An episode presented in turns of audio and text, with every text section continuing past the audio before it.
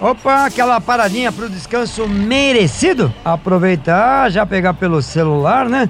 E nos acompanhar no nosso podcast. Que legal, né? O nosso podcast é onde a gente traz aí um monte de notícias através do giro dos nossos repórteres pelo Brasil afora. Traz aí informações de tudo quanto é tipo para você que transporta carga passageiro, independentemente do modal. Por isso que a gente tá por aqui hoje. E hoje tem mais para você.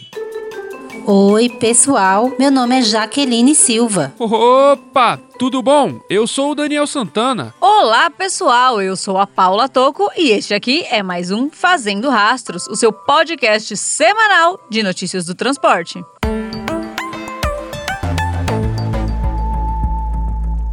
Multas por falta de exame toxicológico começam a voltar em 1 de julho. O presidente Luiz Inácio Lula da Silva sancionou nesta semana a MP 1153, que passou a ser a Lei 14.599-23, que, dentre muitos assuntos, estabelece um escalonamento para a volta das multas por falta de toxicológico periódico.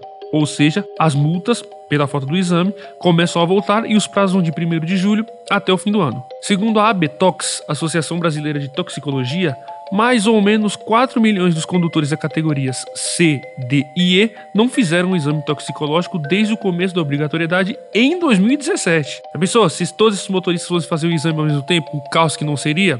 E, para evitar essa corrida aos laboratórios por falta de exame, a lei estabelece que a Senatran irá publicar futuramente um calendário escalonando ao longo de 180 dias, período de seis meses, a volta gradual das multas por algum critério, como data de vencimento da CNH, que é um critério usual quando o assunto é trânsito. Esses 180 dias começarão a contar a partir de 1 de julho de 2023, ou seja, todos que estiverem com o exame toxicológico periódico vencido terão que refazê-lo até o fim desse ano, para assim não tomarem uma multa. Vale lembrar que o prazo do MP inicial era até 2025 e essa data foi adiantada para 24 pelo Congresso e mais adiantada ainda em uma reunião posterior chegando a 1 de julho deste ano.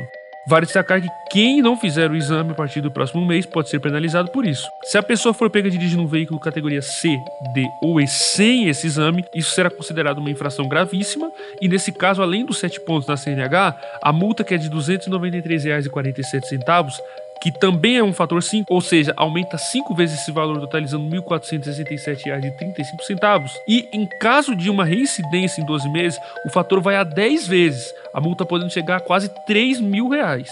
Além disso, haverá suspensão do direito de dirigir por 3 meses. Se você não dirige veículos que exigem CNH profissional, mas tem o EAR na sua habilitação, você tem que fazer o exame. Quem não fizer, mesmo que não trabalhe com caminhão ou ônibus, pode tomar a multa de balcão ou automática na hora da renovação. Para mais informações, acesse lá penaestrada.com.br. E se esse podcast é importante para você se manter atualizado, aproveite e indique também para os amigos para que eles também se mantenham sempre dentro dos assuntos do trecho. Aprovado o projeto que pretende isentar idosos de taxa para renovar a CNH. Na última semana, a Comissão da Defesa do Direito da Pessoa Idosa aprovou proposta que busca isentar idosos de taxas na renovação da CNH, a Carteira Nacional de Habilitação. Se sancionado, condutores com mais de 60 anos inscritos no Cadastro Único para Programas Sociais do Governo Federal, o CAD Único, serão beneficiados. O projeto aprovado pelos parlamentares foi o substitutivo apresentado pela deputada Daiane Bittencourt, do União do Ceará, ao PL 4036-20 do ex-deputado Léo Moraes de Rondônia. O texto original propunha a gratuidade nos exames de aptidão física e mental para a renovação da CNH para todas as pessoas com mais de 65 anos. Daiane sustenta o seu substitutivo da seguinte maneira: Abre aspas. Embora concordemos com a proposta, entendemos que o benefício deve ser limitado aos condutores inscritos no Cade Único para que a gratuidade alcance aqueles que realmente precisam. Além disso, estamos propondo uma alteração na idade em que o benefício pode ser usufruído, alinhando com a idade estabelecida no Estatuto da Pessoa Idosa, a Lei 10.741-2003. Fecha aspas. A proposta ainda passará pela análise das comissões de viação e transportes, de finanças e de tributação e de Constituição e Justiça de Cidadania, em caráter conclusivo. Caso seja aprovado por essas comissões, o projeto segue para o Senado sem a necessidade de passar pelo plenário. Se for aprovado novamente, o texto será encaminhado ao presidente da República para ser sancionado ou não. Para mais informações, acesse lá penaestrada.com.br e clique na aba Tá Rodando em Brasília.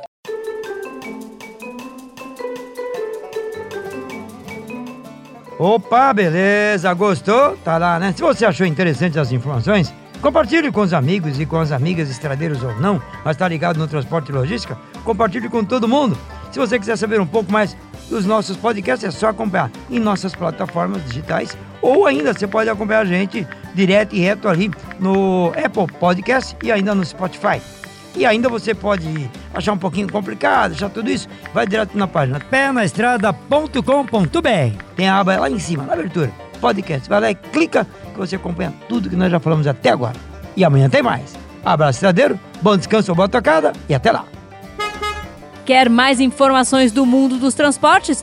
Passe lá no www.penestrada.com.br. E o Fazendo Rastros de hoje teve a apresentação de Pedro Trucão, reportagens de Daniel Santana e Jaqueline Silva e edição de Bruno Moura.